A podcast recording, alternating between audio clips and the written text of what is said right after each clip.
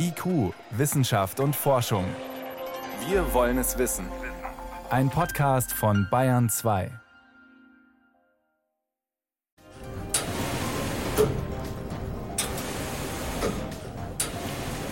Was da pumpt und ächzt, das ist eine Klimaanlage und zwar eine, die nachhaltig kühlt. Sehr stromsparend war das Ganze. Wie das geht, dieses Pumpen, das ist gleich Thema bei uns. Außerdem, wenn er gewusst hätte, welche Bedeutung seine Arbeit für jeden von uns auch 200 Jahre später noch haben wird, der Pflanzenforscher Gregor Mendel wäre sicher selber erstaunt gewesen. Heute hätte er seinen 200. Geburtstag gefeiert und sein Einfluss auf unser Verständnis von Vererbung, das ist bis heute enorm. Deswegen wird er heute immer noch gefeiert. Wir blicken auf sein wissenschaftliches Vermächtnis. Wissenschaft auf Bayern 2 entdecken. Heute mit Stefan Geier. Es ist heiß, keine Frage. Da drehen viele in den Büros und in den Häusern die Klimaanlage hoch. Ja. Angenehme 20 Grad drinnen sind es dann. Draußen brütet die Welt bei bis zu 40 Grad weiter. Aber passt das eigentlich zusammen mit dem, was da draußen auch noch tobt? Der Klimawandel und, dass wir wissen, eigentlich sollten wir Strom sparen. Wenn der Strom für die Kühlung aber dann im Kohlekraftwerk produziert wird, das ist ja bei uns durchaus üblich, dann macht das wenig Sinn. In den letzten 20 Jahren hat sich der Energieverbrauch für Klimaanlagen weltweit verdoppelt. Das hat die Internationale Energieagentur berechnet. Es führt also kein Weg dran vorbei. Wir müssen auch beim Kühlen umsteuern. Aber die Frage ist, wohin eigentlich? Sven Kästner hat Alternativen gesucht und eine in einem Berliner Bürohaus gefunden. Was hier zischt, ist die Klimaanlage im Berliner Verlagsgebäude der Tageszeitung Taz. Sechs menschenhohe Ventilatoren und mehrere Wärmetauscher aus dünnen, dicht nebeneinander liegenden Rohren kühlen alle sechs Etagen des Gebäudes und die Server. Es ist ein reines, offenes Verdunstungssystem. Wir blasen eigentlich die Luft durch Kupferrohre durch. Und je nach Außentemperatur wird dann auf die Kupferrohre noch Wasser gesprüht der eigentliche Kühleffekt ist die Verdunstung von Wasser. Markus Schmidt von der Technischen Universität Berlin erhebt seit drei Jahren Daten an der Anlage, um die Technologie weiterzuentwickeln. Seine Messreihen zeigen, dass sie mit sehr wenig Energie auskommt. Mit einer Kilowattstunde Strom erzeugen wir 80 Kilowattstunden Kälte. Das ist sensationell. Kein Vergleich zu konventionellen Anlagen, die mit derselben Strommenge gerade 2,5 Kilowattstunden Kälte schaffen. In den Kupferrohren der Verdunstungsanlage läuft Wasser durchs Gebäude. Das nimmt in den Räumen Hitze auf und transportiert diese in den Wärmetauscher. Die aufgesprühten Wassertropfen entziehen diese Wärme beim Verdunsten, denn der Wechsel des Aggregatzustandes braucht viel Energie. In der Regel würde man 10 Kelvin immer rauskriegen, also 10 Grad an Kühlung, aber das ist nicht unbedingt immer nötig. Bisher kühlen klassische Kälteanlagen in Deutschland vor allem Bürogebäude. Nur ein bis zwei Prozent der Wohnfläche werden klimatisiert. Das Umweltbundesamt rechnet allerdings mit mehr in den kommenden Jahren. Die grauen Kältekisten an Fassaden oder auf Dächern verschärfen aber das Hitzeproblem in den Stadtzentren, weil sie die Abluft einfach aus den Innenräumen nach draußen pusten. Man schaufelt ja die Wärme im Prinzip vor die Tür. Und wenn man dann später mal wieder lüftet, dann kommt das alles wieder rein. Also letzten Endes ist es keine nachhaltige Lösung, die Wärme in die Stadtatmosphäre zu bringen. Meteorologe Uwe Schlink vom Helmholtz-Zentrum für Umweltforschung untersucht die Wirkung hoher Temperaturen auf Leipziger Stadtquartiere. Innenstädte sind Hitzeinseln, oft 10 Grad wärmer als ihr Umland. Betonierte oder asphaltierte Flächen reflektieren Sonnenlicht oder speichern Wärme und geben sie auch nachts noch ab, wenn die Menschen eigentlich auf Abkühlung hoffen. In dicht bebauten Vierteln fehlen Durchlüftung und Verdunstung. In Städten wird das Regenwasser ja üblicherweise abgeleitet in die Kanalisation, kann also vor Ort nicht versickern, kann dann auch nicht wieder verdunsten. Und häufig fehlt auch Vegetation einfach in den Städten oder Brunnen oder Wasserläufe, wo einfach Wasser dann verdampfen könnte und kühlen könnte. Der Verzicht auf Klimaanlagen fällt also leichter, wenn städtische Quartiere umgestaltet werden, mit mehr Grün und weniger versiegelten Flächen. Das Umweltbundesamt hat gerade eine Studie zur Hitzeresilienz von Städten veröffentlicht, also der Widerstandsfähigkeit gegen Hitze. Physiker Markus Offermann von der Beratungsfirma Guidehouse Germany hat sie geleitet. Seine wichtigste Empfehlung? Dass eigentlich großkronige, beschattende Bäume die am wirksamsten wirkende Maßnahme ist. Jegliche Art von Vegetation hilft, da sie einerseits zu einer Abschattung führt, aber gleichzeitig auch durch die Transpiration, Evaporation auch noch einen kühlenden Effekt hat. Auch hier hilft also die Verdunstung von Wasser. Ein weiterer Aspekt ist auch im Sommer die Fassadendämmung. Sie sorgt dafür, dass die Hitze draußen bleibt. Ein Problem sind riesige Fenster oder Glasfassaden von Neubauten. Sie dämmen schlecht und lassen viel Sonnenstrahlung ins Haus. Mit Folgen für die Klimatisierung, sagt Architekt Eike Roswag-Klinge. Die Baumärkte, der neue Kassenschlager sind halt Kältegeräte, um Gebäude zu kühlen und das ist natürlich total kontraproduktiv für unsere Klimaziele. Von daher müssen wir eigentlich versuchen, nicht den Glasanteil zu übertreiben und dann kann man das in unseren Breitengraden glaube ich, auch ohne Klimatechnik hinbekommen. Roswag Klinge leitet an der Technischen Universität Berlin den Lehrstuhl für klimagerechtes Bauen.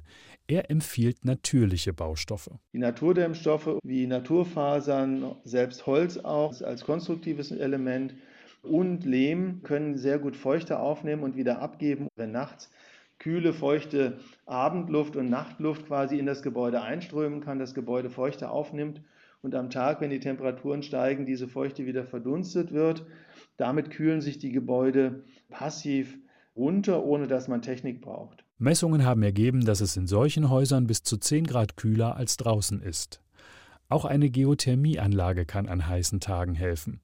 So wie die Sonden im Winter die Wärme aus dem Erdboden zum Heizen nutzen, können sie im Sommer von unten Kühle ins Haus bringen. Wir forschen gerade dazu, ob man jetzt, äh, wo die Wärmepumpe immer weiter verbreitet wird, man über Flächenheizung im Lehmputz zum Beispiel auch im Sommer quasi über diese Flächen ganz gut ähm, etwas Kälte eintragen kann. Das heißt, man braucht dann keine Lüftungstechnik oder keine Klimatechnik, sondern man würde die Räume durch das im Winter zu nutzende Heizsystem im Sommer kühlen können. Man muss also im Sommer drinnen nicht schwitzen, ganz ohne energiefressende Klimaanlagen. Und auch wenn wir diese modernen Systeme noch nicht standardmäßig in den Büros haben und in den Häusern, auch wenn es sehr heiß ist, die Klimaanlage muss ja nicht immer auf voller Stufe laufen. Sie hören Bayern 2, es ist 18.12 Uhr. Bayern 2. Wissenschaft schnell erzählt. Das macht heute Helmut Nordweg. Helmut, los geht's mit einem besonderen Hund. Ja, der lebt nicht, der ist ein Roboter. Morty heißt er, ist so groß wie ein Labrador, hat vier Beine mit Sensoren, die dann merken, ob dieser Roboter aufrecht steht. Und er wurde gebaut, um zu erfahren, wie, wie Tiere laufen lernen mhm. am Max-Planck-Institut für intelligente Systeme in Stuttgart. Die Bewegungen werden gesteuert durch Software, die dem Rückenmark von echten Hunden nachempfunden ist. Und das gibt bei denen die Gehbewegung ja so vor, dass die Tiere nicht ständig stolpern und kann dann auch Reflexe auslösen, die das verhindern sollen. Das heißt, dieser Roboterhund läuft, stolpert, korrigiert sich dann und macht das immer wieder? So tut er das und beim äh, Roboter gleicht eben dann noch dazu ein Rechner diese Befehle ständig ab mit dem, was die Sensoren melden, also was der Morty tatsächlich macht. Das heißt, es ist ein, ein lernender Algorithmus, der optimiert die Befehle des Rückenmarks und so stolpert der Hund nicht, sondern der Roboter immer seltener. Morty lernt also ständig dazu, genau wie lebende Hunde, und schafft so in einer Stunde sicher zu laufen. Echte Tiere, die brauchen ja dann auch deutlich länger mal dazu. Mhm. Weiter geht's mit nachhaltig erzeugtem Flugzeugbenzin. Da berichten Forschende heute über die erste Anlage im Industriemaßstab. Und zwar ist die auf einem Solarfeld in Spanien. Da gibt's 170 Spiegel. Jeder hat drei Quadratmeter und die bündeln das Sonnenlicht auf die Spitze eines 15 Meter hohen Turms. Naja, und das kann man sich jetzt gerade gut vorstellen, was dann passiert. Dort ist ein Behälter mit einer speziellen Auskleidung aus poröser Keramik und in den strömen laufend Wasser und Kohlendioxid. Von Kohlendioxid haben wir ja genug und da oben wird es dann ziemlich heiß. Da wird es sehr heiß, äh, rund 1200 Grad. Und bei dieser Temperatur entstehen an der Keramikoberfläche entsteht das sogenannte Synthesegas. Das ist Kohlenmonoxid, ein anderes Gas ist Kohlendioxid und Wasserstoff. Und genau dazu braucht es eben die Energie aus dem Sonnenlicht.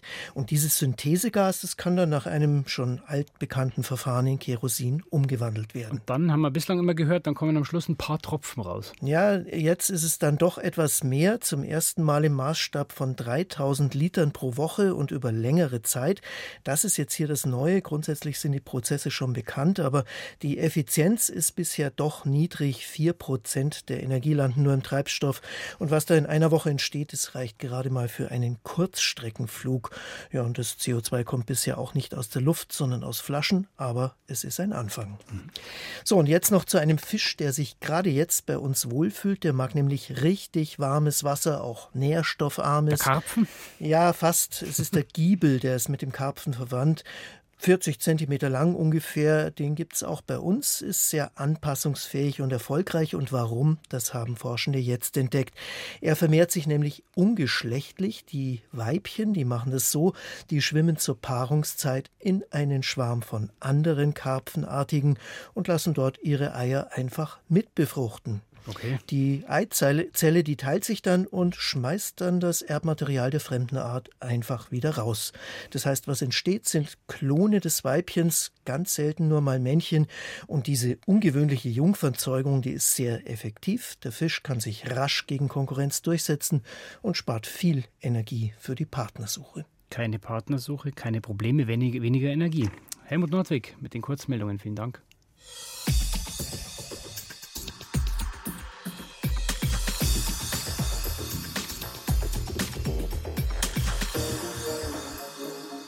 Man muss schon was Besonderes gemacht haben, wenn der aus dem eigenen Namen ein Verb gemacht wird. Bei Gregor Mendel ist es der Fall, das mendelt sich raus, sagt man. Und man meint, im Laufe der Zeit entsteht dann was Neues. Das kann eine Eigenschaft sein oder eine ganz neue Pflanze zum Beispiel. Oder auch umgekehrt. Es mendelt sich weg, sprich eine Eigenschaft verschwindet. Gregor Mendel, er gilt als Vater der Genetik und er hat mit Erbsen experimentiert damals und die Gesetze, die er entdeckt hat, nach denen Lebewesen ihre Eigenschaften vererben, die stehen heute in jedem Biologiebuch.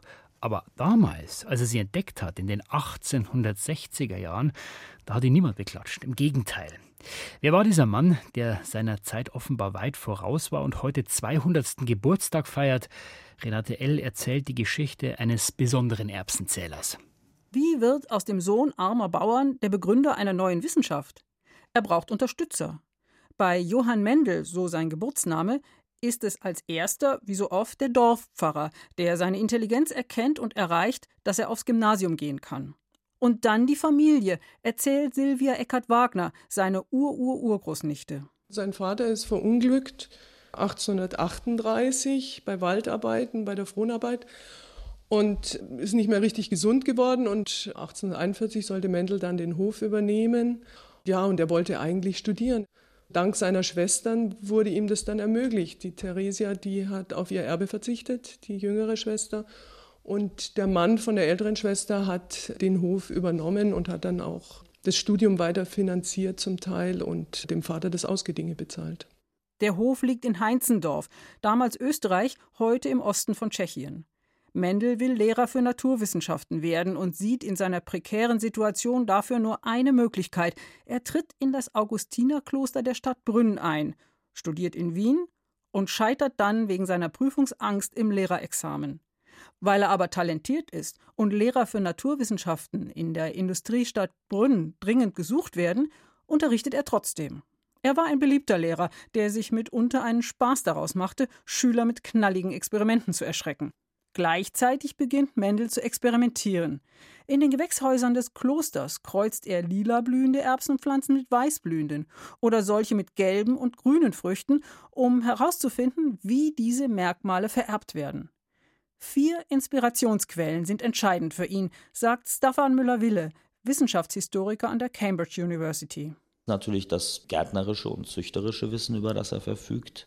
Also er ist ja auch in all diesen Züchtervereinen die versuchen, besonders ertragreiche Pflanzensorten zu züchten oder Schafe, die besonders viel Wolle geben.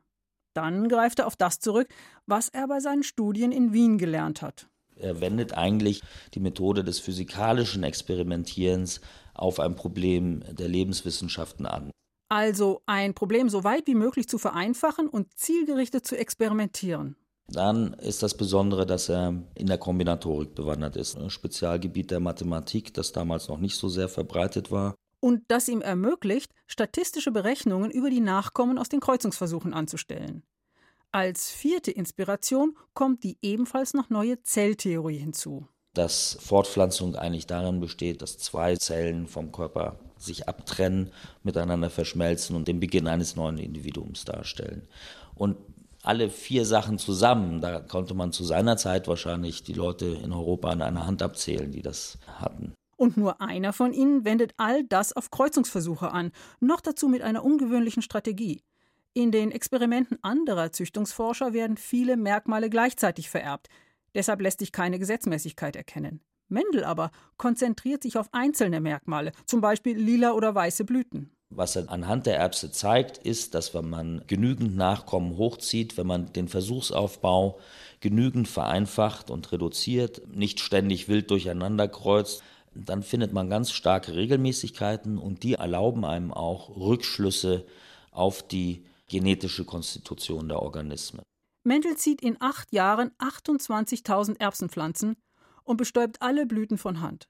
Er erkennt, dass manche Merkmale sich stärker durchsetzen als andere und nennt sie dominant, die anderen hingegen rezessiv. In welchem Verhältnis sie jeweils auftreten, notiert er in einem speziellen Code. Dominante Merkmale mit Großbuchstaben, rezessive mit Kleinbuchstaben. All seine Erkenntnisse fasst er 1865 in einem Aufsatz in der Zeitschrift der Naturforschenden Gesellschaft von Brünn zusammen. Niemand, auch keiner der 40 Wissenschaftler, an die er ein Exemplar schickt, erkennt das Geniale dieser Arbeit. Die Welt war noch nicht reif für die Verbindung von Statistik und Biologie. Zwei Jahre nach der Veröffentlichung wird Mendel zum Abt gewählt. Eine hohe Ehre, aber auch eine Bürde für einen Mann, der seine Zeit lieber im Gewächshaus verbringt, erzählt Silvia Eckert-Wagner, die Ur-Ur-Urgroßnichte. Er ist dann aufgerieben worden von dieser Verwaltungsarbeit als Abt. Und dann gab es neue Steuern aus Wien für die Klöster und er empfand die als ungerecht und hat also seine ganze Lebensenergie da hineingesteckt in diesen Kampf gegen diese ungerechten Steuern. Alle anderen Klöster sind nach und nach haben eingelenkt und er blieb bis zum Ende verbissen und stur, wahrscheinlich genauso wie bei seinen Versuchen. Und er war ja dann auch als Abt nicht so erfolgreich, weil er vielleicht auch nicht weltmännisch genug war. 1884 stirbt Gregor Mendel, umsorgt von zwei Söhnen seiner Schwester Theresia, denen er ein Medizinstudium ermöglichen konnte. Sein Geburtshaus in Heinzendorf, tschechisch Hünschice, ist heute ein Museum. Und jetzt gerade in diesen Minuten läuft in Halle ein Festakt zu Ehren Mendels. Nationale Akademie der Wissenschaften Leopoldina lässt ihn hoch und sein Werk hochleben. Kurz könnte man ja seine Arbeit zusammenfassen mit Wer hat eigentlich was von wem? Also wer erbt die guten und die schlechten Eigenschaften? Aber die Frage ist, wie wirkt denn Mendels Vorbereitung bis in die heutige Forschung weiter? Das konnte ich vor der Sendung die Pflanzengenetikerin Ulla Bonas fragen von der Martin-Luther-Universität in Hallen-Wittenberg. Sie ist auch Vizepräsidentin der Leopoldina. Erste Frage, diese Mendel Mendelschen Vererbungsregeln. Damals waren die eine Revolution. Wie viel stimmt denn davon heute noch? Na, das stimmt noch alles. Seine Stärke war ja wirklich mit großen Zahlen zu arbeiten. Er hat ja zigtausende Erbsenpflanzen gezogen und hat die Nachkommen ausgewertet hinsichtlich ihrer Samenform, Farbe, Blütenfarbe und so weiter.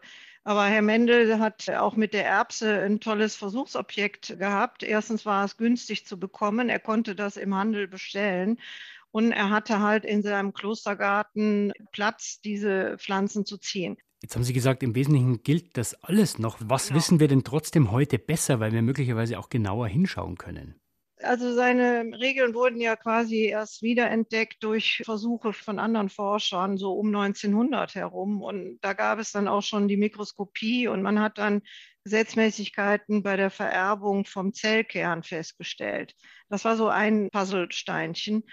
Und heute gelten die Regeln natürlich auch noch. Wir wissen heute sehr viel mehr. Wir wissen DNA-Sequenzen, wir wissen, wie Chromosomen aufgebaut sind und die klassische Vererbungslehre, die findet heute natürlich noch Anwendung in der Pflanzenzüchtung und auch bei Tieren zum Beispiel. Also die Vererbungslehre spielt immer eine große Rolle. Wenn man Pflanzen züchtet, dann möchte man bestimmte Eigenschaften haben oder bestimmte Eigenschaften auch nicht mehr haben. Jetzt hat sich ja eine Sache ja. doch verändert im Gegensatz zu früher. Das ist das Tempo, in dem gezüchtet wird, weil man eben Techniken hat wie das sogenannte Genome-Editing. Was ist denn der große Unterschied für Sie? Also Genome Editing bedeutet, dass ich mit einer molekularen Schere die DNA hineinschneiden kann. Ich kann sie auseinanderschneiden und ich kann sie dann mit Hilfe der natürlich vorkommenden Reparaturmaschinerie wieder zusammenfügen. Und wenn ich da kleine quasi Matrizen mit dazugebe zu der Schere, dann werden die Matrizenstücke verwendet und eingebaut an den entsprechenden Stellen, die ich vorher geschnitten habe. Ich brauche also eine detaillierte Kenntnis über die Stellen, die ich verändern will oder über die Gene, die ich verändern will. Also beispielsweise Krankheitsresistenz gegen Pilze in Getreide oder so, da hat es ja wahnsinnige Fortschritte gegeben. Und wenn ich die Eigenschaft kenne, die also zu einer besseren Resistenz führt, dann kann ich die versuchen hineinzubringen in mein Genom, was jetzt keine Resistenz aufweist. Und durch die Reparaturmaschine wird das dann wieder zusammengefügt. Das ist ein sehr viel schnelleres Verfahren, als über Jahrzehnte eine Züchtung zu machen. Aber wenn ich eine genveränderte Pflanze habe, also einmal klassisch mhm. gezüchtet, sage ich mal, wie Mendel das gemacht ja. hat und einmal im Labor manipuliert, sehe ich das hinterher der Pflanze noch an? Das kommt darauf an, wie groß der Unterschied ist. Beim Genome Editing hinterlässt man sehr wenig äh, Spuren. Es ist traurig, aber wahr, dass wir in Europa keine Genome-Edited Pflanzen ins Feld auspflanzen dürfen. Das hat der Europäische Gerichtshof verboten. Weil das Ganze ja auch eine ethische Dimension dann bekommt, äh, wenn man es nicht mehr sieht oder die Gefahr möglicherweise nicht einschätzen kann. Würden Sie sagen, Frau Bonas, ist es eher ein Problem oder ist es eher eine Chance, dieses äh, Genome-Editing? Für mich ist das natürlich eine Chance, weil ich dadurch die Zeit, bis ich eine neue Sorte beispielsweise auf den Markt bringen kann, enorm verkürze. Und das Potenzial ist um Vielfaches höher, denn verglichen mit klassischen Züchtungsmethoden, weil ich jetzt auch Gene aus Pflanzen herausnehmen kann und in eine andere Kulturpflanze hineinbringen, die man nicht kreuzen kann miteinander. Also das ist zum Beispiel so ein, einer der Vorteile. Die Gefahr da drin sehe ich nicht, denn also man muss sich vergegenwärtigen, dass in früheren Zeiten sehr viele neue Sorten entstanden sind nach einem Mutageneseversuch. Da hat man entweder die Pollen oder die Samen mit Chemikalien behandelt oder bestrahlt und hat dann äh, durch wieder auspflanzen und gucken, wie die aussehen, halt das rausselektiert, was einem gefallen hat. Und da wusste man nicht, denn da schießt man mit der Schrotflinte auf das Genom. Man wusste nicht, wie viele Änderungen man noch im Genom hat. Und das hat man einfach über Jahrzehnte hingenommen.